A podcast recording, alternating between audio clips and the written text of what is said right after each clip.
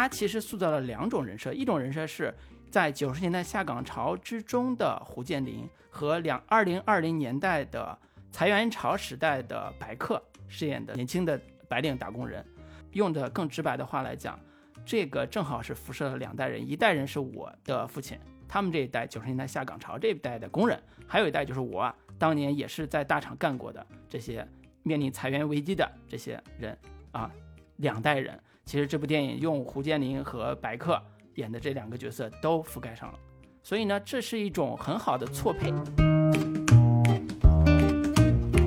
Hello，大家好。Hello，大家好，这里是准风乐坛，我是老如，我是老林，继续跟大家聊最新的影视作品。好久没录节目了，我现在都感觉二零二四年了，有一点生疏了。对对对，嗯这是我们二零二四年第一期节目，哎，聊的是元旦档的一部电影。我不知道嗯大家有没有看元旦档的这几部片子啊？但是从口碑来说呢，今天聊的这部《年会不能停》是目前无论是口碑还是票房表现方面都是最最优质的，或者是最让人满意的一部一部电影吧。所以我们嗯决定来聊一聊这部《年会不能停》。对嗯，那作为两个职场打工人啊，看这种喜剧啊，职场喜剧其实还是心有戚戚啊，尤其是我们都在大厂，所谓大厂干过，对里边那种大厂氛围啊，包括里边讽刺的这种互联网黑化这些梗啊，其实都一一接纳了。当然，这是这也是一部近期在我看来喜剧这个类型里边非常突出的一部。无论从它的职场喜剧这个题材，还是里边的大鹏、白客这些当年从互联网喜剧出身的这些演员，他们的表演和整个剧本创作和导演拍的这个作品，我个人觉得都是可以拿出来作为二零二四年的开门红啊一个标杆儿。嗯，大家可以这个听我们讲讲这里边到底有哪些不错的地方。对，因为那个我先简单介绍一下这部电电影的一些主创情况啊。导演是董润年，之前是那个编剧出身啊，后来转转型做导演了嘛。然后之前他的手这个戏剧也是做戏剧导演的一个一个呃导演，然后首部作品叫《戏王之王》，然后之前还有其他的作品，包括《丑女无敌》、像《摩登女婿》、皮子呃厨厨子、戏子、痞子 等等这样的一些作品。那主演方面还包括大鹏和白客，这两位都是应该算是初代网红吧。最早的屌丝男屌丝男士和那个嗯万万没想到，都是让他们这个在很早就获得了呃早期网民的一个热喜爱和关注吧。然后今年大鹏也是大丰收的一年吧，至少有我我印象中有五部五部作品上映了，包括之前的《保你平安》呀，最早在嗯无名有一个短暂的客串，然后还包括《第八号嫌疑人》啊、以及这部《年会不能停》等等的这样的一些一些作品吧。其他的演员呢，包括庄达菲和王迅啊、还有孙艺洲、李乃文和欧阳凤强老师。但是啊、另一个就是算是最近几年的喜剧圈、脱口秀圈，包括一年一度喜剧大会当中的这些啊、喜剧喜剧演员，都在这部电影当中成了一个大会演、大大嗯大串联这样的一个性质的出现吧。包括像童墨南呀，包括孔连顺，还有像那个宋木子，包括石老板、六兽等等的这样的一些演员吧，非常的这个抢眼。对嗯，然后本片一共是一百一十七分钟，是在二零二三年的十月二十九号上映。然后目前豆瓣的评分是八点一分，然后票房的话应该是五天三点几个亿，算是啊、近期的那个元旦档里面口碑呃票房非常不错的一部作品吧。嗯，对，大概是这样的一些信息。对豆瓣评分现在八点一分，其实作为一个喜剧来讲是非常不错了。因为这种所谓呃大杂烩喜剧，你一听说啊一年一度喜剧大会这些年轻的这些脱口秀演员或者叫呃这种呃小的这个艺人们都开始参演喜剧的时候，你有一种浓浓的不安感，就是 有可能是一部叫烂片喜剧烂片。这这个因为前些年的所谓的贺岁喜剧给大家整伤了。啊，一一一听 又是这种大杂烩，就有点恐惧。但是，呃，我说实话，我们年轻人啊，终于等来了新的时代。我们年轻人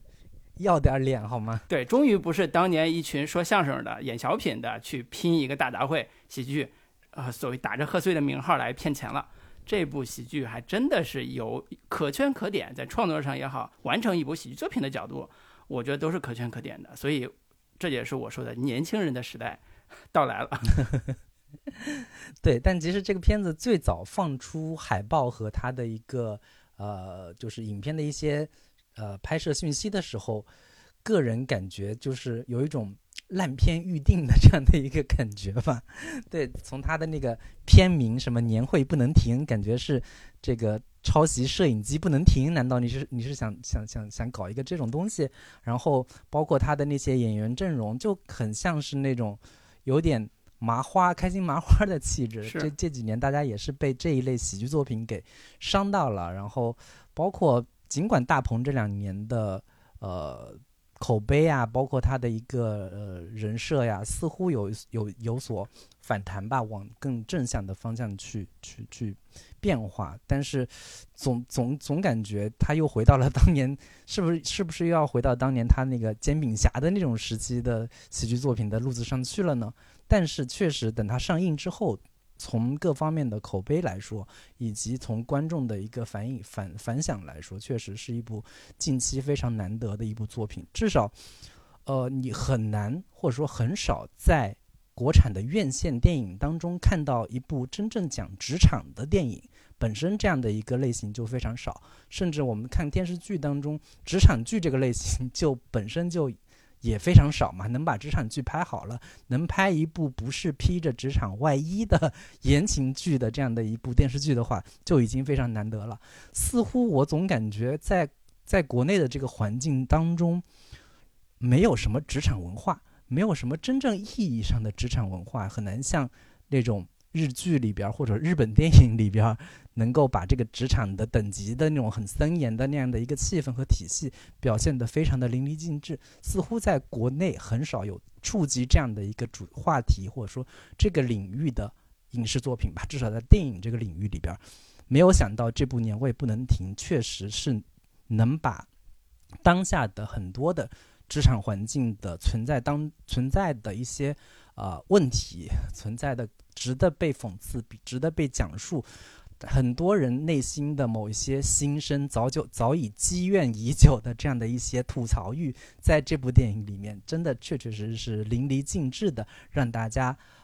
当了一回大家的嘴替，替大家把原本。在工作中积压的种种的不满、怒火，呃，这个愤怒都给宣泄出来了，确实是非常的应景，非常的及时，尤其是在年底，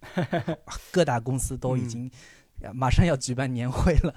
确实是很适合大家打工人集体包场去看的一部片子啊。所以网上有个段子，就是说这部电影如果老板敢带着员工去看，说明老板真的大气。啊，由此可见，这部电影在对职场文化的这种调侃、讽刺和某一种程度上的这种以下克上这个角度来说，还是呃非常有挑战性的。对老板来讲，非常有挑战性的。所以，呃，这部电影在一开始的口碑也是说它成为职场打工人的嘴替，像你说的，同时也是有很强的代入感的一部喜剧。呃，其实你刚才说一个点，其实是说到痛点了，就是以往我们写呃职场剧，一是比较少，二是的确没有找到一个特别典型的职场氛围，就跟编辑部的故事当年九十年代那样一个啊新旧交替的办公室政治或者办公室文化的那个时代下出现的一部作品。但是过了这么多年，呃非常少，是有是肯定有，但是非常少。呃，所以最近这几年其实有一个新的职场文化叫九九六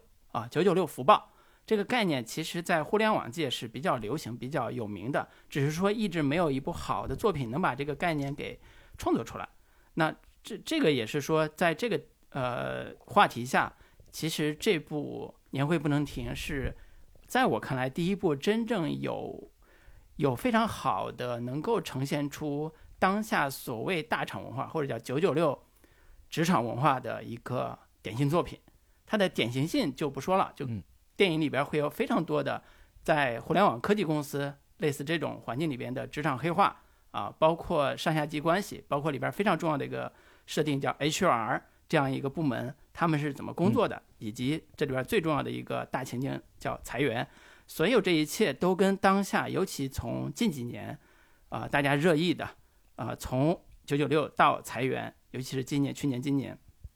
形成了一个大众的关注度的呃话题点，啊，我们咱俩都在互联网公司工作过嘛，所以，呃，这些话题从十几年前到现在，其实形成了一种比较强的一种呃话题文化或者叫职场文化。呃，我是觉得这个点其实对于我们理解这个作品来讲是一个，呃，比较有亲和力的部分啊。所以，呃，在现在这部电影里边，当白客饰演的那个角色出现的时候，其实我们都或多或少会有代入感啊。你在办公室怎么当孙子的，怎么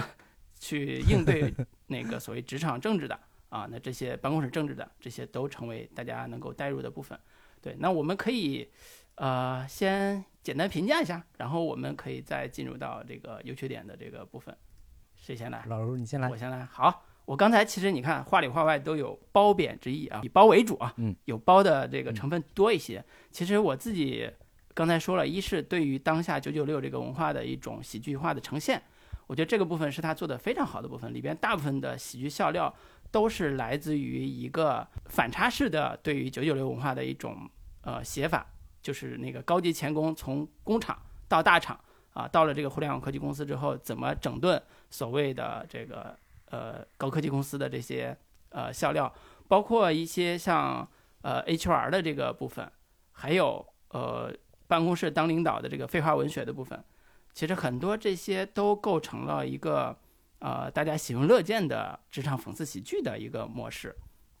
那这个模式其实。刚才说了代入感很强，然后有很好的这个呃共鸣性，以至于我在电影院看的时候，旁边坐着一位小姐姐是泪流满面，看到后边泣不成声。我觉得这个这个部分一定是有很强的共鸣性在这里边的。呃，第二个是我是觉得在嗯编剧创作这个喜剧的时候，其实有很多的营养成分是来自于我们能够大概能够 get 到的一些其实是政治喜剧、政治讽刺喜剧的部分啊，包括像呃。呃，里边的假身份这个概念，假身份喜剧这概念，比如说钦差大臣啊，李卫当官啊，啊，甚至呃，导演自己也说，他们也借鉴了一些像刘宝瑞连升三级这种相声的一些讽刺模式。那这些模式其实本身作为喜剧创作来讲都是非常好用的一些招数，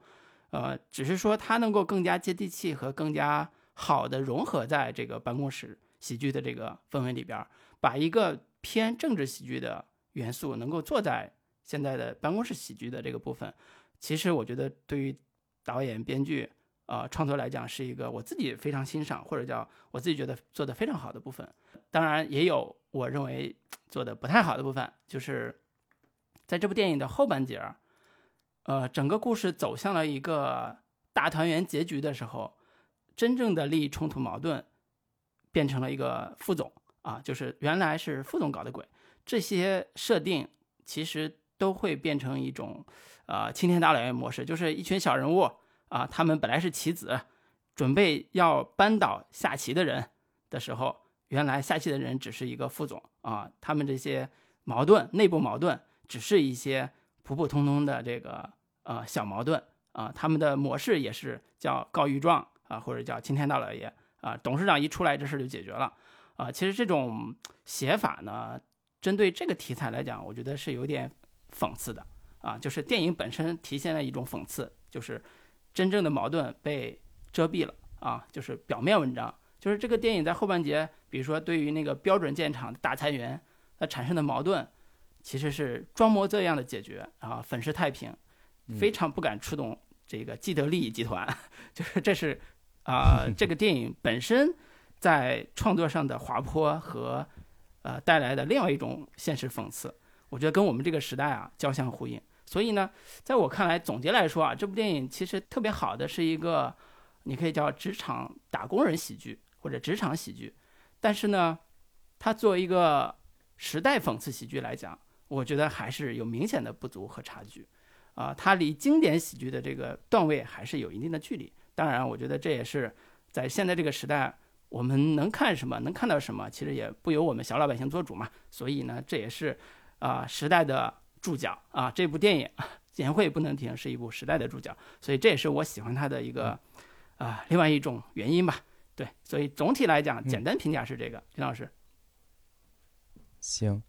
嗯，关于这部作品的呃喜剧方面啊，就是确实做的非常的呃生动、活泼、现实和真实。这个这个层面我就不多说了。我其实有一个感触是跟老卢非常相似的，就是我觉得他其实虽然写的是职场，但是总感觉像是一部官场电影。我觉得嗯这是他非常独特的一个地方，就是用官场小说或者是官场电影的模式来嵌套进了一个新时代的职场环境，让你意意识到职场和官场有某种同构性。尤其是你在看的时候，你会想起，呃，脸对脸、背靠背、黑炮事件这样的一些黄建新拍的早期的那种，呃，讲讲述呈现官场文化的这样的一些电影。当然，我觉得从表达的深度和犀利程度来说，我觉得黄建新的那些，呃，脸对脸、背靠背、黑炮事件这样的一些作品是要比这部年会不能停触及的深度要更深和更远的。只不过这部年会更不能停呢，有更强烈的当下性，能让现在的尤其是九零后、零零后的职场人们更能感同身受。它里边所呈现的那些职场黑化呀。包括加班文化呀，以及呃领导的这种种种的傻逼行为，能让很多的年轻的打工人们很有这个感同身受的这样的一些呃痛点吧。然后另一个方面就是整个电影给我的感觉，它特别像是一场大型的脱口秀表演。这个我可能相对从一个更负面负面的角度去呃阐述吧。就是甚至就连他这个故事整个的一个探讨深度也跟脱口秀非常的类似，他负责提出问题、呈现现象、罗列现象，再给出一个想象性的、呃合家欢式的解决方案。大家也不会真的觉得我看完一部电影就能解决什么问题，但是你看完之后笑一笑，就当是出了一口气、解了压。就是要知道，能达到这样的一个效果，就已经超过百分之九十的国产电影了。我之前听大景华老师说过一个说法，就是美国好莱坞电影的一个功能吧，或者说它的一个标准，就是让人看完之后觉得人生还有希望，觉得能够迎接明天的太阳，这样的一个呃观看完之后的一个感受，就已经完成了所谓的好莱坞成功的商业片的一个呃。一个一个它所应该所起的一个功能了吧？那我觉得这部年会不能停，对于打工人来说也是类似这样的一个精神马杀鸡的这样的一个功能吧。所以我在看的时候，总有一个感觉，就是我脑子里总会出现脱口秀的一个经典句式，就是你们有没有发现啊？职场中会有这么一、这么一些人，或者说你们有有没有发现，领导其实是那样那样一种人？他的他的整个电影的这种呃。拼接方式，或者说他的罗列方式，就特别像是这样的一个脱口秀的这样的一个模式。所以你在电影当中，你会看到大量的脱口秀演员在其中的一个表演，包括童漠男呀、石老板呀、六兽啊等等的这样的一些人，你也能想象到这样的一些人对于这部电影要提供的点子、要提供的创意。因为我们平时在像那个脱口秀大会等等这样的一些综艺节目里面，也能也经常能看到这些脱口秀演员对于职场环境的一些吐槽和抱怨，这样的一些话题，在当下的脱口秀领域其实是非常啊、热门的，或者说也是非常安全的一些话题。于是他们把这些呃平时的资源。呃，贡献到了电影当中，形成了这样的一部电影，也是这样的一个原因，会让这部电影的呃这种所谓的当下性，或者说跟呃当下年轻观众的一个连接，会非常的强烈和紧密吧。所以就是，如果如果我们提高标准，或者是按照更为严苛的要求去看待电影的话，这看待这一类电影，或者说看待这部电影的话，你会发现说。他其实貌似是站在打工人的角度替你解压，但是就如同我记得《黑镜》第一季里边有第二集第二个故事里边那个黑人拿着那个刀片威胁领导，说出一番各种体制性的问题的这样的一个人，最终他也成功的被体制招安了，成为了体制的一部分。所以，适当的反抗或者说是替大家疏解压力，其实也是资本主义体系的一个部分。它也很容易被招安。就好像《黑客帝国》里边也表表达过类似的这样的一个问题，就是救世主的出现，或者其实也是算法系统开的一个小口子。然后高压锅呢，它总需要以总是需要有一个解压阀，但是，呃，它。这部电影本身它就是一部纯粹的喜剧作品，咱们也没必要太太按照就是这样那样严苛的要准要标准去要要求它，否则就有点无聊了。就是大家上了一年班，年底看一场 脱口秀式的电影，乐呵乐呵就就完了。能大家让大家这个一起骂骂领导傻逼 就就完了。所以我觉得我觉得我对电影这部电影也没有那么高的要求，它也成功完成了它的使命。对，就是这样。嗯，实际上是总体来讲评价也不是特别高，尤其是用到这个脱口秀演员都可以写的喜剧这个话，就我就听出来说，哎，不就是段子喜剧嘛？哎，没有，没有，没有这个意思，没有这个意思。我觉得脱口秀演员他们的观察，他们的观点是要比很多的正经编剧。要更有生活的，他们的观察力是要更精准，他们的语言表达和他们的观察角度是要更犀利的。诶，只不过可能在结构上没有正常的，就是一般的影视编剧在结构上把控的这么的完善和工整。但，是他们的观点，他们的犀利的角度，还是这部给这部电影提供了非常不错的能。让年当下年轻观众有新鲜感的一些新鲜血液吧。嗯，我觉得你这个点说的其实非常精准的。当然，我不是特别赞同，因为我看过一些采访资料，我不是特别赞同说这里边好像是因为脱口秀演员的加入，所以它显得更生活化，就是写的剧本更生活化，好像并不是这个原因啊。但是的确从结果上呈现出来是，它有像你说的，哎，大家有没有发现我们身边啊，在职场上，呃，比如说，比如巴拉巴拉。所以，在我看来，这个电影更像是我比较喜欢的脱口脱口秀演员，比如像周奇墨老师写的东西，就是段位是很高的讽刺，它不是那种纯粹博你一笑的这种喜剧风格，它是有洞察的。所以，洞察就是我要找到你的痛点、痒点，然后呢，升华创作来源于生活，但是我要有更好的这种表达方式。那这里边其实我们刚才讲他喜剧部分的时候，用了很多的。啊，这个形容词来形容它，其实我们可以在这个角度再阐述一下，不管是段子喜剧，还是电影的喜剧结构，还是这里边对于啊职场文化的这种所谓的贴近式的洞察式的观察，其实都是这个片子里边我觉得非常好的部分。呃，当然在这个之前，其实我们要简单介绍一下这个故事的情节，因为我觉得，呃，对于我们现在这个电台节目来讲啊，可能很多听众还没有看电影。或者说有大量听众还是在犹豫说要不要去看，我们可以简单介绍一下这故事的到底是讲什么，然后再进入到刚才我们说的这个啊分析它喜剧优劣的部分。我可以简单说一下这故事的三条故事线，大家一听可能就明白了，也不是很复杂。就是第一条线就是以胡建林，就是大鹏演的这个老工人、高级钳工为主角，他呢是从工厂被提拔到大厂，当到总部。去当那个 HR 的一个呃职员吧，然后他一生很不很不如意嘛，但是呢，终于进了大厂之后，就开始了自己走上人生巅峰的这个路径了。但其实他进大厂是一个误会，或者叫是一个错位，其实是另外一个人，是他的同样在这个标准建厂一个工厂打工的，或者工厂工作的供销科科长，就是王迅演那个供销科科长庄正直，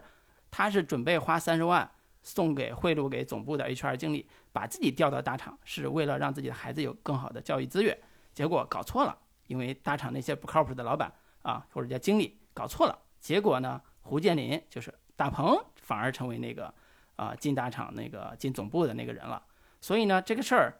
是一个本身是一个身份假身份或者叫错位的一个或者叫喜剧模式。那这个故事。从进了总部之后呢，就有一个第三个人叫马杰的 HR 小职员，就是白客演的这个人。他呢是相当于是胡建林的同事，一开始是他的呃上级，就是胡建林是马杰一个年轻人的这个下属。但是因为刚才说走上人生巅峰嘛，所以这个马杰一步步就成为他的下属，然后而且发现说，哎，为什么他能调到我身边，一定是背后有人。背后有资源，这也是他为什么像官场喜剧的原因，这就形成了一种上下级的错位关系。最后呢，马杰也发现说，哎，调错了，那怎么办？这样的话就成为一个所谓小人物喜剧的这种写法。完成了整个的将错就错以及最后的大高潮事件的一个过程。所以简单来说，故事里故事里边是两个主角，一个是胡建林，一个是马杰。啊，白客和大鹏，他两人一高一低，上上司和下属下属关系还互调了一回，成为这里边的一个关系错位的一种叙事模式。在这个简单的故事的逻辑基础上，刚才讲喜剧的部分，其实很大程度上，在我看来，它是有很强的假定性设计的。它跟早年的段子喜剧，包括像大鹏的《屌丝男士》和《万万没想到》都不一样的地方，就是早年段子喜剧是没有一个成型的故事结构的。它只是或者讲没有一个长线的叙事故事结构的，它只是一个人设加一些段子拼起来就行了。所以找一堆写手，你自己不停的写段子就行了。但是这个电影，啊九十多分钟啊的电影其实是需要一个完整的电影结构的，或者叫喜剧结构的。嗯，这个是我觉得我比较佩服这个呃编剧和导演的地方，就是这个部分其实不好写，但是他完成了，而且我觉得完成度还是不错的。呃，你要说不好写呢，其实这这一个模式其实也是一种经典的模式，就是一个呃看起来是呃土土的，从乡下来的，或者说特别基层来的一个人，来到了一个特别精英的、特别浮华的、特别光鲜亮丽的环境之下形成的种种的错位。对，这个其实早年好莱坞有很多类似的。故事，比如说史密斯先生到华盛顿，弗兰克卡普拉的一个经典的一部作品，其实也是类似的这样的一个模式。然后一个特别乡土的人来到了一个这样的一个环境之下，阴差阳错，总是傻人有傻福，总总是因为种种因缘际会，阴差阳错之下，他能他所捅下的篓子，或者说他的一个无心的举动。总是能够收获到非常好的结果，嗯，这个也是一个好莱坞影视剧当中经常会使用的一个模式吧。比如说《阿甘正传》，对，也是类似这样的一个故事模式，对吧？所以其实这这样的一个模式呢，呃，你你你虽然说这个这个电影是一部非常。呃，当下的能够击中当下年轻的打工人的这样的一个内心的这样的一个一个一个电影吧，但是它的叙事结构，它的一个叙事模式，还是从很多的经典好莱坞的叙事模型当中汲取了不少的营养，这个也是非常有意思的一个点。嗯，对。那我觉得，可能我们如果一点细节不说的话，可能呃，听众也嗯也也也听不懂我们到底在说什么。我举个例子啊，在电影里边说的太多，说太多细节，我觉得观众也会觉得你把我的故事都给剧透了，我还是去看。但是有一个细节，我觉得挺好玩的，就是呃，当那个胡建林、大鹏演这个高级钳工进入大厂或者进入这个总部之后啊，这个大厂是我提炼的大厂，其实是人家叫总部啊。进入总部之后呢，对他很快会有一个金字塔结构的办公室职场的一个。呃，图表电影里边会出现一个图表，嗯，然后会标注胡建林是，比如说 P 十啊，那个我记不起来清楚是 P 几啊，那个然后白客 K 啊 K K K 其实也是，哎，这就是互联网黑化了。对，P 字头是业务线啊，然后 K 字头是经呃叫管理线。那我跟老林当年在呃搜狐都是 P 字头的，我我在我在呃优酷优酷也待过，也是 P 字头的啊，就不是管理层那个那个逻辑的，就是。这个是一个特别典型的，呃，类似叫互联网公司的一种叙事的结构，而且它非常清晰的这种图表的方式，让你知道一个屌丝啊，也不叫屌丝，一个高级钳工啊，过了时的这个中年男人啊，四十多岁吧，一个中年男人胡建林，他进入到一个新的这个总部之后，他的位置在哪儿？然后你看他是怎么屌丝逆袭的？你看他是怎么像阿甘一样啊？成为一个愚愚者胜利的这样一个叙事模式的，其实带有很强的小人物逆袭和爽感的部分在。所以前半节你看到金字塔金字塔结构里边，大鹏从比如说 K 十到 K 九到呃部门经理，甚至到 VP 到副总这个级别，他其实有一点走上人生巅峰的喜剧感的这个设计在这这这里边。所以，我我不知道老卢你在看这部电影的时候有一个什么样的感受，就是你知道他这个公司到底是干什么的吗？我说实话，我在看的时候，我根本就没有特别在乎它到底是个互联网公司，还是一个钢铁金融贸易公司，因为他进到那个大厂或者叫总部总部的时候，他的黑化逻辑全是互联网公司那套嗑儿，比如说什么对齐颗粒度、嗯。啊，什么抓手，什么嗯。底层逻辑，对。这些都是我们互联网公司的梗。我不觉得这个梗会很快呃蔓延到这种所谓的制造业公司或者什么这种公司里边啊、早年会有嗯呃一个比较典型的所谓互联网思维嘛，就互联网加这概念，说我们互联网要改造所有企业，改造所有制造业，改造所有什么互联网加。当时是流行过一段这个概念的，但是我觉得到现在，可能这套互联网黑化体系重灾区是呃大厂啊，就是我说的互联网高科技公司啊。你你觉得呢？像什么阿里啊，对像什么腾讯啊等等的这样的一些公司吧。我在看的时候，我我当时也在想说，这到底是一个什么样的公司？它具体的业务到底是什么？嗯然后你在看这个故事的开场的时候，你会知道说，诶，它似乎最早是从就是标准件厂。呃标准件嘛嗯等等的这样的一些更偏制造业的这样的一个公司，逐渐发展壮大之后，成为了一个大型的企业。因此，它可能在这个公司的呃业务范围可能会包括什么房地产呀，甚甚至包括各种其他的一些可能跟它主营业务完全不相关的这样的一个大型综合性的大企业。嗯 所以以及它包括说它里边的员工，包括他们的就是高层领导都在说，哎，我们要摆脱原本的实业思维，我们要进入呃更互联网化的思维。所以我在看的时候，我会觉得说，这个公司似乎正在经历某种转型，嗯就是要走向一个更轻资，就是更轻资产的这样的一个一个企业。搞互联网金融嘛。抛弃掉原本的实业的这样的一嗯个部分，似乎它里边儿也有也有这样的一部分的呃表达在里边儿吧。对就是似乎在说互联网企业这样的一些靠所谓的技术呀，或者说靠其他的一些靠金融等等等这样的一些东西，并不如就就是不能忘本，我们要忘不能忘记我们原先是从实业出发的，然后到了发展到现在，已经开始有一点异化掉了，跟原先的初心已经已经呃已经走得太远了，忘记我们到底为什么出发这样的一个感觉。可能这个这个表达可能不不是它的一个重点吧，但是你在看的时候，你会发现似乎它有这样这方面的一个表述在里边儿吧。另一方面嗯就是，呃，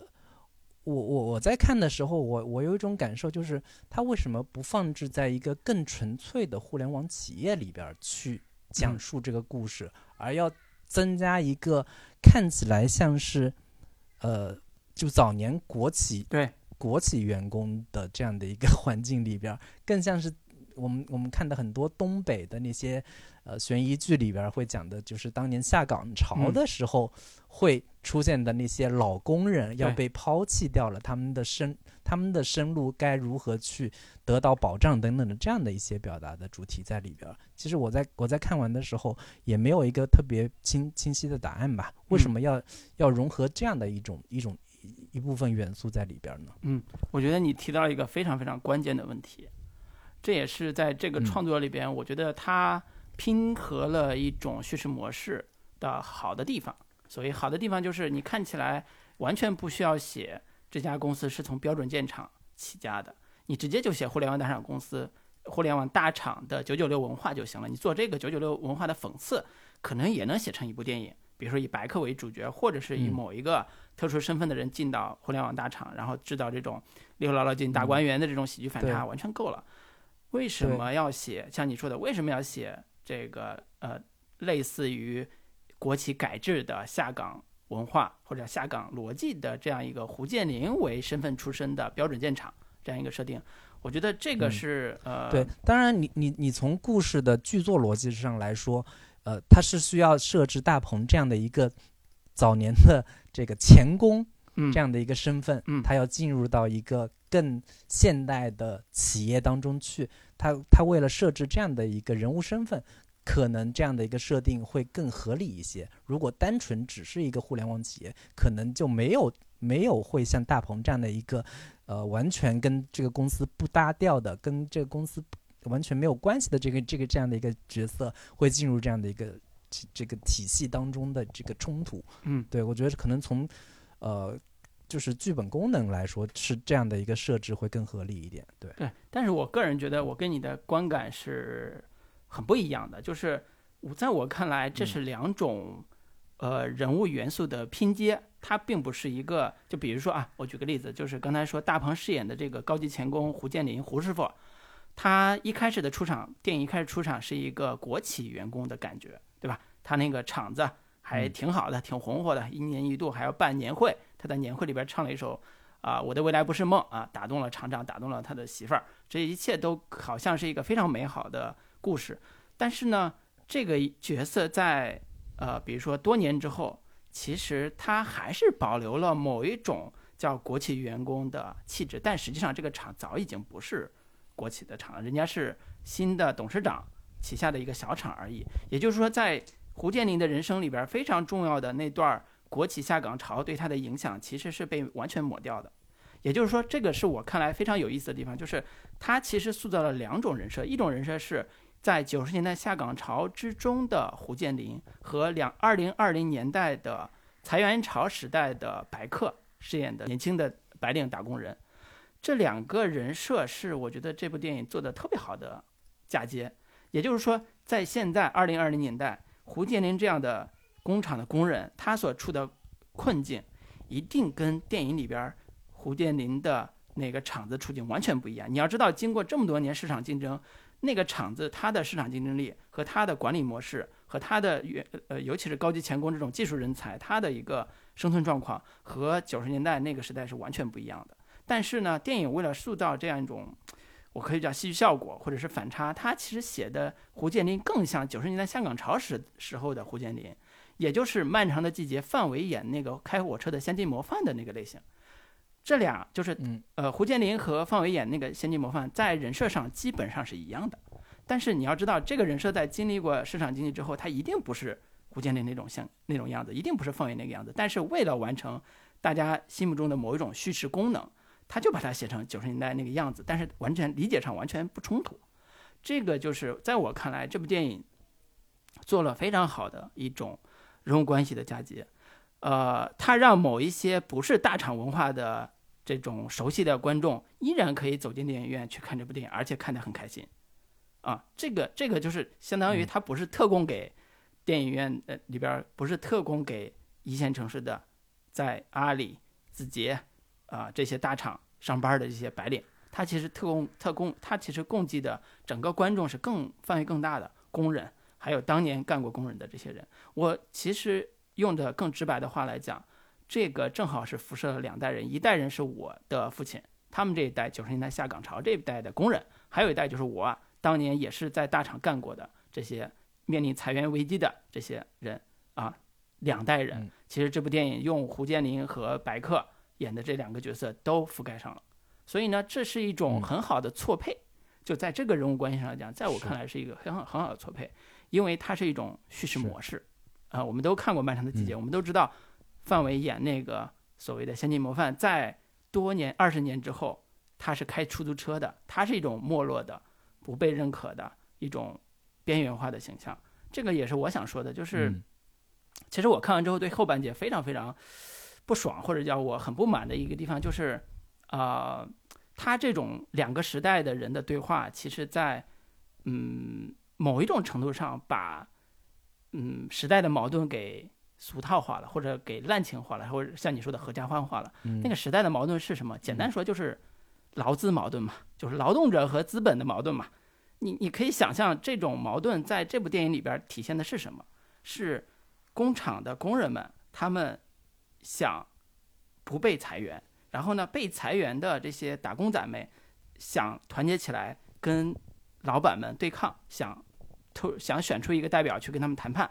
然后最后呢，副总是充当了这个大坏人，副总是资本的代表啊。这部电影好的地方是，当然他没有喊口号，他没有说这个我们我们要这个打败资本，或者是资本是万恶的啊，我们就是代表着工人阶级或者代表普通打工人，我们要跟资本对着干。啊，他其实有非常微妙的一种讽刺，就是他不但讽刺了，当然没有正儿八经讽刺资本啊，他讽刺了乌合之众，就是 打工人选出来领袖，在一场劳资谈判的这个盘桌上，因为加薪百分之十，立马反反反戈啊，立马说哎，我觉得你们你们做得好，我就要这个能留下来工作是我的福报，我就继续那个继续干我的工作去了。所以所以类似这种劳资矛盾，其实在好莱坞叙事里边也是一个特别重要的一一种呃叙事模式。比如说《华尔街》，我们所谓呃学金融必看的电影《华尔街》里边也有一个工人阶级，就是男主他爸也呃的那个工人阶级罢工，然后呢资本家也就是他现在工作的单位华尔街资本家要收购，但是让这些工人都滚蛋。最后呢这个为了体现呃男主投身于资本洪流或者叫灵魂堕落啊，他就背叛了他的阶级，投身了这个华尔街精英。所以这里边有非常多的这些社会啊、敏感点，或者叫社会话题点，或者叫呃本来是劳资矛盾，现在简单处理成一个反腐问题，或者叫群众内部矛盾，都是在这个问题上的一种一种矫饰或者叫粉饰。啊、我觉得，当然，我不是期待说最后真的要打败资本家这种叙事，我就我就觉得是爽了，我就觉得是应该的。我只是觉得，呃，在这个呃，像你刚才说，为什么他要有胡建林和白客，呃呃，胡建林和这个这个 Magic 这样两个人的这种人设的时候，其实他能衍生出来的话题是非常多的。只是说这部电影在后半截解决这个问题的时候，用了一种非常草率或者非常简单的满足，说今天我看了一部爽片的这个，明天醒来又是美好的一天这种感觉的写法解决了 啊。所以，对呃，这是我的理解吧。我不知道林老师嗯，这个听完我这番这个这个 解析之后，会不会有不同的意见？我部分理解了这个这个故事啊。我一开始是觉得，他为什么不讲一个更纯粹的、单纯就是互联网的这个大厂里边的故事？嗯是不是他能够讲能够讲述的互联网黑化呀，或者说他能讲述的所谓的职场的那些，呃，能让很多人感同身受的这些点会更丰富、更直接一些呢？但是你你刚才你的这个回答部分能我我也能理解了，就是毕竟，呃，在大厂工作的人其实也是少数非，常少，每嗯天在微博上、在在朋友圈吐槽那些职场环境的这样的一些人，其实也还是少数。那你加入了更传统、来自传统领域的传统制造业的、更属于上一代的这样的一个角色的话，能让这个探讨的话题辐射面更广一些。然后另一方面呢，就是呃，尽管很多人未必在互联网大厂工作过，但是呃，每个人都有领导，应该说大部分人都有自己所谓的领导，嗯呃大家一起聚在一块儿骂领导，这个是普遍人性。嗯 哪怕你没有在那种大厂上上过班，那所谓的领导那些丑恶嘴脸，肯定大家也都是感同身受的。嗯我然后从这个维度来说，大家也能够更更能理解，或者说能跟这个电影所产讲述的话题能够同频共振。然后另一方面呢，就是这个电影里面有一个很重要的一个情节，就是关于裁员的这样的一个话题，其实也是能让这部电影有更多的能让很多人感同身受，或者说能让很多人有这样的一个共情感的一个很重要的一个情节设置吧。嗯就是因为现在这这这这个大的就业环境也不是特别好，每个人都有一种人人自危、兔死狐悲，每天不知道这个朝不保夕的这样的一个一个压力之下吧，面临这样的一个裁员环境的时候，呃，公司每天都有一种风风声鹤唳的这样的一个感觉，也会让很多人在看电影的时候有一种呃共鸣感。然后包括大鹏这个角色，其实他所做的每天，他我觉得这个电影里面最大的一个笑点，其实就是那个。胡建林数人头 这个这个桥段，就是每天说，哎，你是那个谁谁谁，你是谁谁谁，每把把人家的那个所有的基础信息背得滚瓜烂熟，然后每个人被点到名的之后，就觉得人人自危，非常的恐怖。是不是下一个要要要裁员的人，裁员名单就就就是我？然后这个人把我把我的名字点到了，然后以及非常这个呃精精巧的一个设计，就是这个金角大王、嗯说我喊你名字，你敢答应吗？等等的这样的一个喜剧喜剧笑点吧，会会让很多的所谓的打工人真的在电影院里面有一种不寒而栗的感觉，但同时又觉得非常的好笑。嗯我觉得这个是他在喜剧喜剧桥段上设置的非常的巧妙和和切切中人心的这样的一个设计吧。对嗯关于裁员这个梗里边儿是非常核心的一个戏剧情境，怎么裁？它里边儿有一个谐音梗啊，裁员广进，所以呢，总部制定的裁员计划要裁五千人，那个计划叫广进计划啊，裁员广进，本来是裁员就是发财的财，现在是裁人的裁，对，所以它的这种呃好玩的地方的情境。制造了像你说的胡建林他数人头啊，包括里边非常多好几个梗，都是写的非常不错的。呃，另外呢，就是你说的那个领导和员工的关系，也是里边非常好玩的一种戏剧模式。当然，这个领导跟员工的关系跟官场文化有类同之感啊、我相信看过这个电影的人，对于这个文化的理解程度，呃，我们都能 get 到啊。就是比如，甚至包括不是潘金莲这样一个呃电影或者是小说里边也有类似的，就是一个人他要证明自己没错，他四处找人，但是呢，别人都愿意将错就错，为什么？各有各的利益，各有各的算盘，那个将错就错就成为这里边非常重要的一个喜剧设定。所以聊完胡建林，我也可以聊聊白客作为里边的呃算是男主之一吧。他嗯这条线上的喜剧点，呃，我嗯我们对白客相对比较了解一下啊，就是他早年其实是是屌丝文化的代表嘛，王大锤嘛。这部电影其实把这个屌丝文化的形象又复活了，而且做了非常好的设定。原来是那种老怒脑回路惊奇又喜欢拍领导马屁的小角色，但这一次呢，其实给了他更真实合理的人物动机，就是他是那种兢兢业业，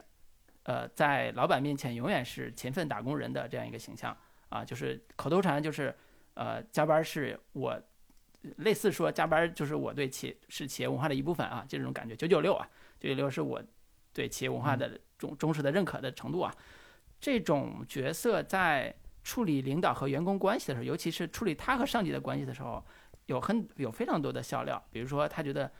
呃，我领导能成为领导，一定有过人之处，哪怕大家都看出来嗯，这个胡建林那个领导根本就不合格，就是个假的，就是个被错错错认的，但是他还是依然兢兢业业去当当这个下属，尤其是 故事一开始他俩见面那场那个点特别搞笑，就是他去白客演的胡马杰去接胡建林，第一句话就是就是说您以后就是我的下属了。啊，对你以后就是我的下属，就是他成为那个所谓的这个下属的姿态去接这个自己的下属，因为他觉得这个人背后有关系，是领导的安排，领导的亲信，啊，这种领导和员工的之间的错位，其实在这里边很多，尤其是当他发现调错人了，那他怎么办？一个白客演的这个马杰这个小职员两难选择呀，打工人心态，他怎么办？他背黑锅，会丢了工作，但是他如果不说，那这事儿其实也怪不着他。所以呢，这个人设的很多行为动机都特别符合打工人心态，而且呢，这个人物又是、呃相对比较统一的一个人设，就是他的行为逻辑和他的整个的性格都是比较统一，又是个喜剧性设定，嗯所以。呃，嗯在这两个人物的互相的所谓的配合之下，你能看到很多经典的叙事模式的例子。刚才说了，就是职场喜剧或者叫啊、呃政治性喜剧的这个模式。嗯呃，我如包括像呃我们说刘宝瑞的连升三级呀，啊、李卫当官儿啊，嗯。啊这些你都能看出这些，甚至像那个我们比较上一代比较熟悉的九一九七七年啊前苏联啊梁赞诺夫的喜剧《办公室的故事》，它也是办公室，但是它是嗯爱情喜剧了。是。上下级关系，呃，包括像呃比利华尔德《桃色公寓》，它也是爱情喜剧，但是对它也有职场的小人物要要要奉承领导的这样一个喜剧设定，呃，所有这一切我们都嗯。能 get 到它的喜剧的效果，所以这也是更朴实的。对。就像你说的，它不只是针对互联网大厂员工的，它是更朴实的。嗯。嗯，对，而且很有意思的就是，其实最近有好好几个热点话题嗯。都是跟职场相关的，比较典型的就是董宇辉跟小孙的那场哎大战，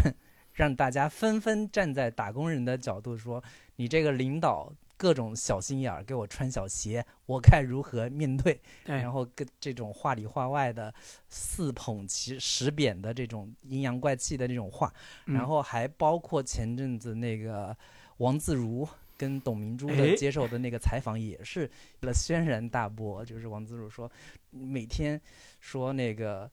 我是一个职场新人，嗯我我什么都不会，如果什么不都不会呢，我就会犯错，然后犯错呢，领导就得教我，每天的教我之后还给我发钱，嗯。这个这个这个实在太爽了，以及说我只要给我一间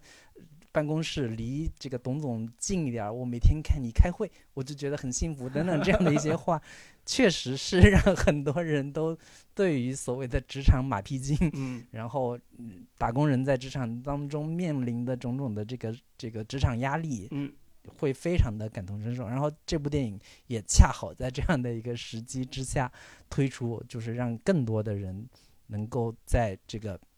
就切实的体会到了在职场当中替真就是很多那些那些人说的话都是站在上位者、站在高层的或者站在资本的角度上去发号施令，或者说对你颐指气使。但是在这部《年会不能停》里边儿，我觉得他的屁股坐得非常的稳，就是我牢牢地站在打工人的这一边，替大家说话，替大家出气。我觉得这样的一部电影其实是非常的有启发性的吧，或者说至少对于未来的很多要推出这种呃，就推出新的类型，那应该用什么样的角度？能讲述什么样的一些话题，能让当下的观众愿意进电影院去看？尤其是我们在对比现在在元旦档上映的其他的几部片子，像什么呃《金手指》呀，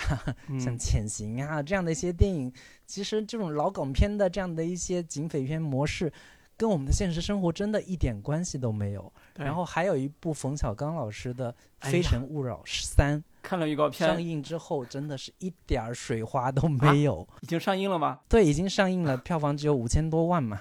哎。然后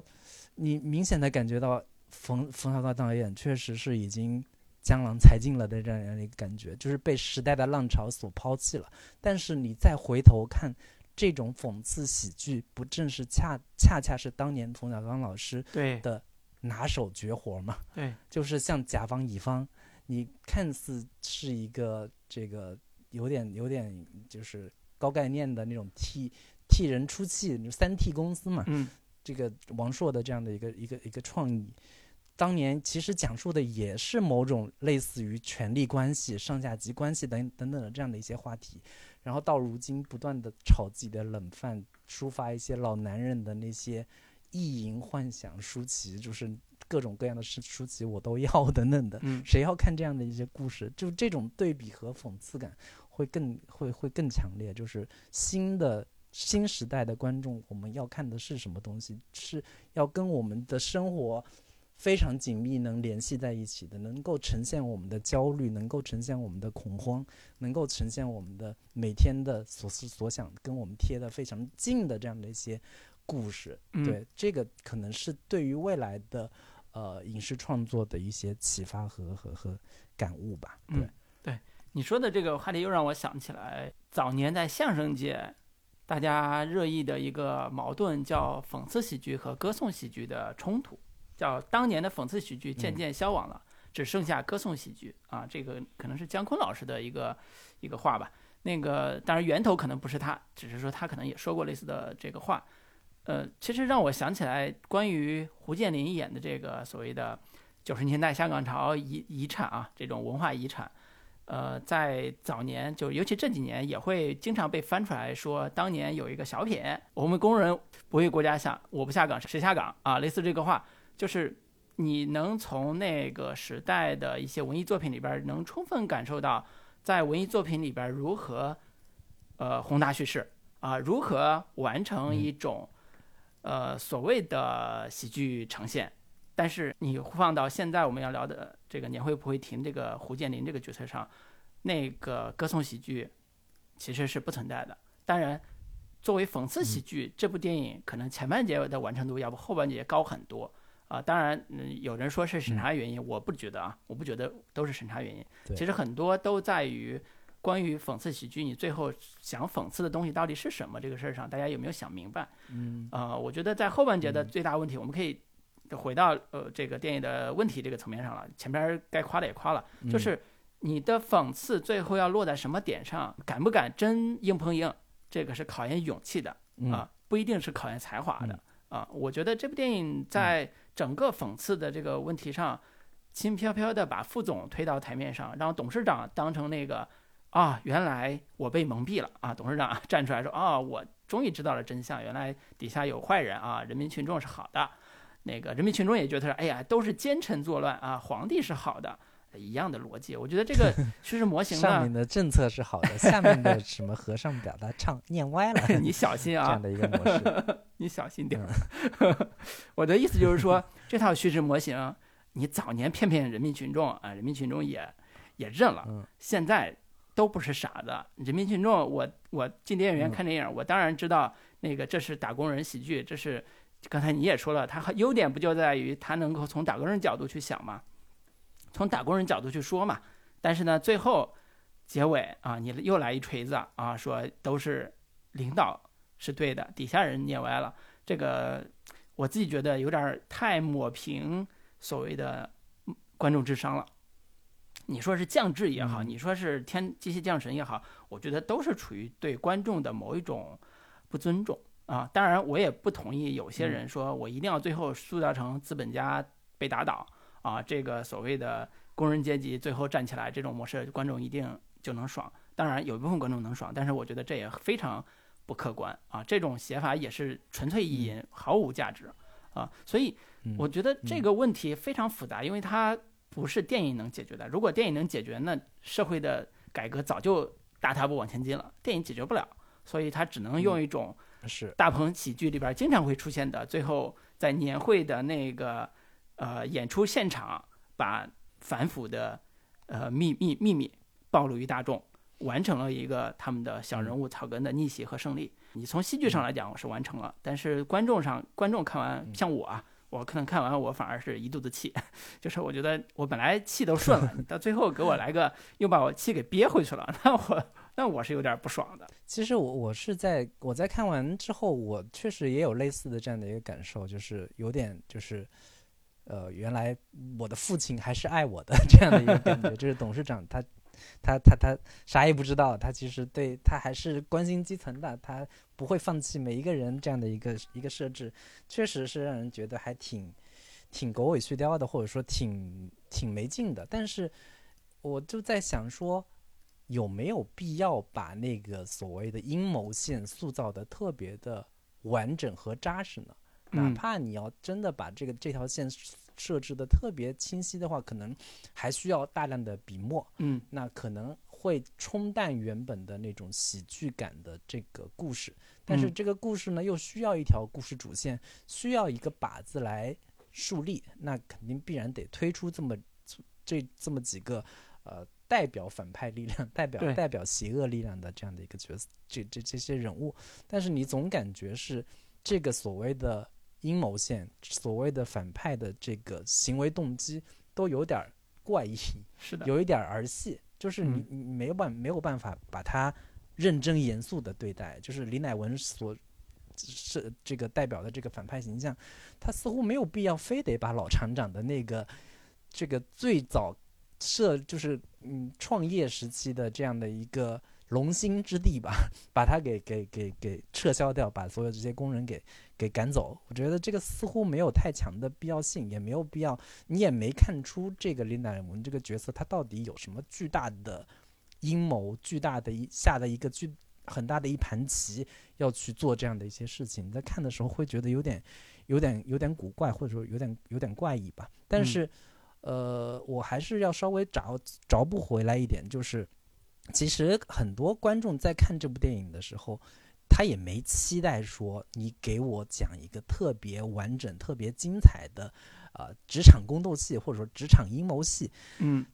他最终完成的升华，其实都在最后大鹏和那个 Penny 还有那个白客他们跳的那个 rap，对，就是那那个最后的那那首歌里边把主题给表达了，把这个故事的这个主题升华了，就完事儿了。观众在听这首非常带感的词儿，也非常押韵的，节奏也非常强烈的，然后观众也耳熟能详的一首《我的未来不是梦》，同时添加进去了很多吐槽的、很多对于职场黑暗、职场不公的控诉的这样的一些呃很燃的那样一些歌词里边，已经完成了一个最终的升华。那所谓的呃靶子到底是谁？对，我觉得你说的在一定程度上是我们生活的常态，就是我们很多都都在扮演装模作样嘛，就是我们装作我们不知道问问背后问题到底是什么，领导也装作背后不知道背后问题是什么，然后呢，我们都在演这个事儿，其实，嗯，我我们都假装不知道啊，我们都不知道这背后呃谁是既得利益者，我们都不知道这个事儿到底是谁是真正的根源。最近特别流行一个说法叫“这个世界是个草台班子”，啊，就是 这个这个感觉，其实这几年特别的强，不管是国内外的大事件，还是我们嗯身边的很多的这个生活，其实突然陷入到一种非理性的、无无所适从的，呃，大时代危局下的一种恐慌式的这个局面，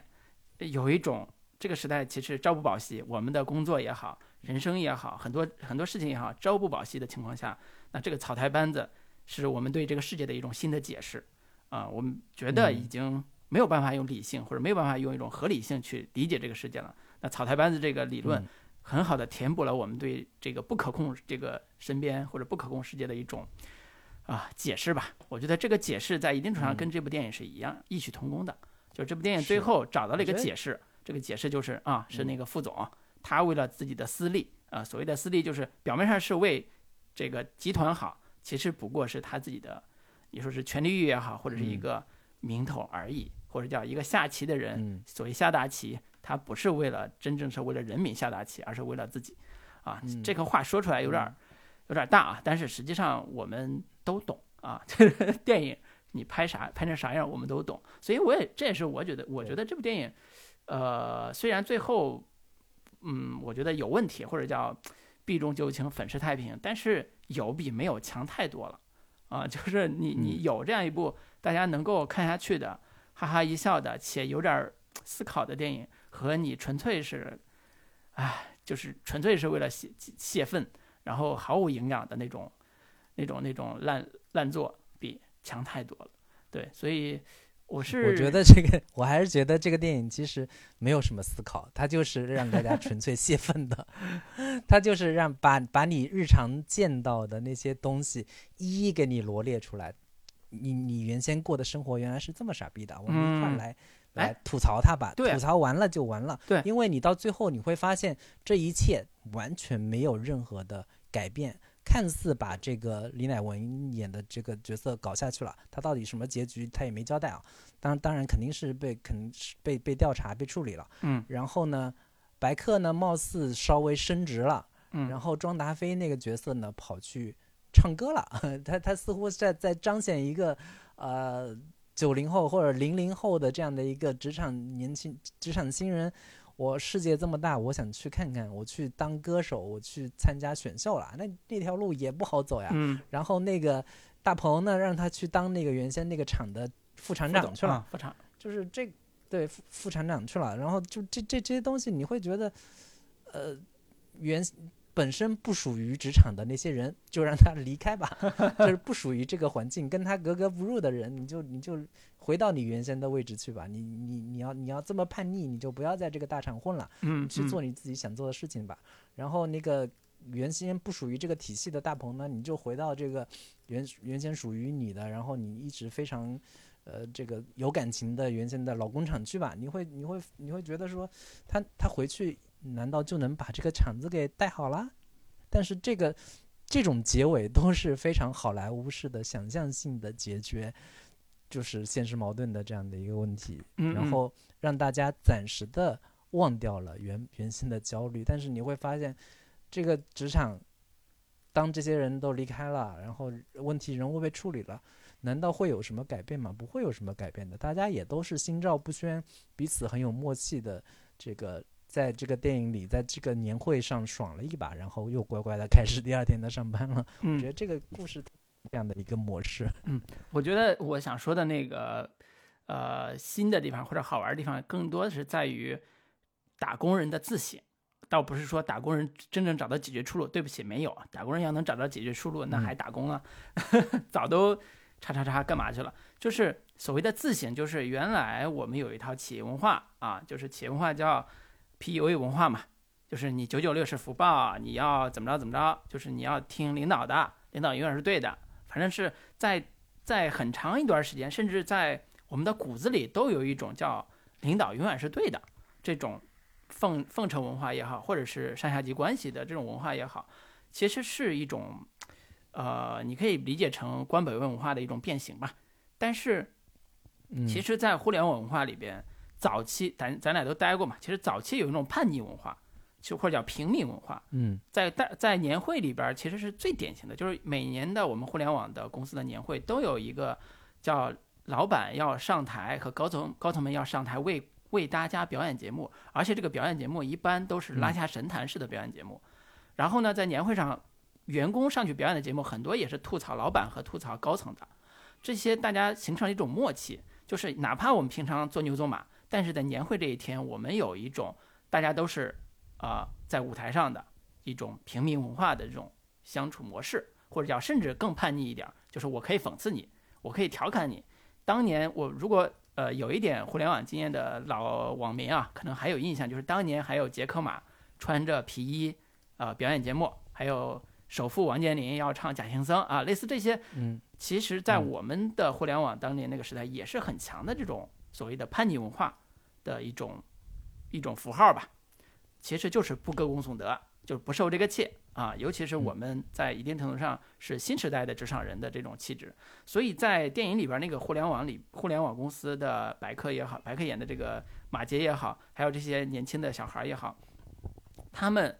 也是实实实实在在的用现代年轻人的思维去讲述他们是如何看待所谓的企业文化这个概念的。当然，由马杰一开始。啊、就是所谓的当好当好螺丝钉的这个精神，到最后他其实也知道自己在干什么。对，就就是这种自省和某一种程度上的呃反叛，其实是嗯螺丝在拧紧的这个时代面前的一种呃自我舒压，或者是调侃，或者是一种心理舒压。大家已经不接受你 PUA 了啊 CPU 了，你再怎么吹，你年会再怎么画饼，对不起老板。你你玩你的，我听我做我的，我打好这份工就行了。嗯啊、你当年可不是这样，当年都是打鸡血。当然，你时代变了嘛，就是现在已经躺平了。啊、这个时代跟当年时代是不一样的。我我我能理解，只是说，呃，我觉得某一种程度上的自省是解决很多所谓官本文化的一种契机。当然，一个电影解决不了任何问题，只是说，它让打工人意识到说你是很多有重要的事情要做的人。你不是那个纯粹的螺丝钉嗯状态的人，呃，这也是我觉得它比传统的官场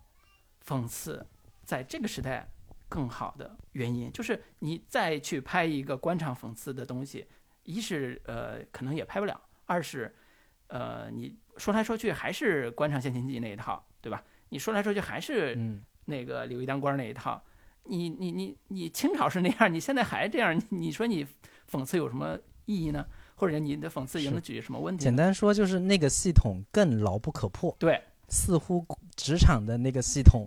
有一些缝隙可以，它对它对你的人生控制，对你的种种的人生的一个压制没有那么的强烈，你没有整个的被它给绑定了，你似乎好像还有别的选择吧？对，对，它可能给你提供了这样的一个思考和出路，但具体大家看到的是什么呢？可能每个人的感受就不一就不一样了。对嗯对，所以我我想起来前几天看一个文章调侃说，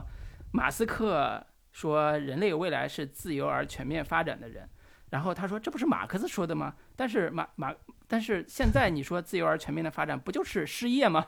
就是这个这个时代的语境不停在变的时候，其实如何看待自己是一个非常重要的，如何看待自己的位置，如何看待自己的身份是一个非常重要的命题。我相信好多现在什么心灵鸡汤啊，包括什么心理学的这种呃资料或者是教材吧，都试图帮助我们现代人处理现代的这个处境，都有一定的功能或作用。啊，我觉得电影这部电影其实是不腐朽的某一种电影的代表啊。那在前半节至少是能够让我们有一部分时候意识到自己是谁，我在干什么啊。当然后半节也有粉饰太平的一面，我就我们刚才也批评了啊。但是我觉得这部电影所以我觉得好，它跟普通的一般的喜剧片有深度，也是在于这真的不是一个纯粹为了搞笑而来的作品。我觉得这个是我对董润年这个编剧和导演比较看好的一点，就是他的作品里边是。并不是一个没有表达的东西的一个创作者，呃，不管是被光偷走的人，还是这一部，还是更早之前被光抓走的被光抓走的人，对。这些，呃，你去看他的作品，其实除了早期那些什么某一些纯喜剧的这种给别人写的之外啊，呃，他自己是有想法的，只是说。他能说多少，能写多少，那大家自己去领领会，自己去理解。那今天关于这部年会不能停，就跟大家聊到这里。然后大家看完之后各自有什么样的领悟和想法，欢迎在评论当中跟我们交流。嗯，那还没有加群的朋友，还可以在微信中搜索“准风乐坛播客”的首字母 C F Y T B K，就可以找到我们的微信群聊，欢迎大家加群。那就跟大家说再见吧，好，拜拜。杰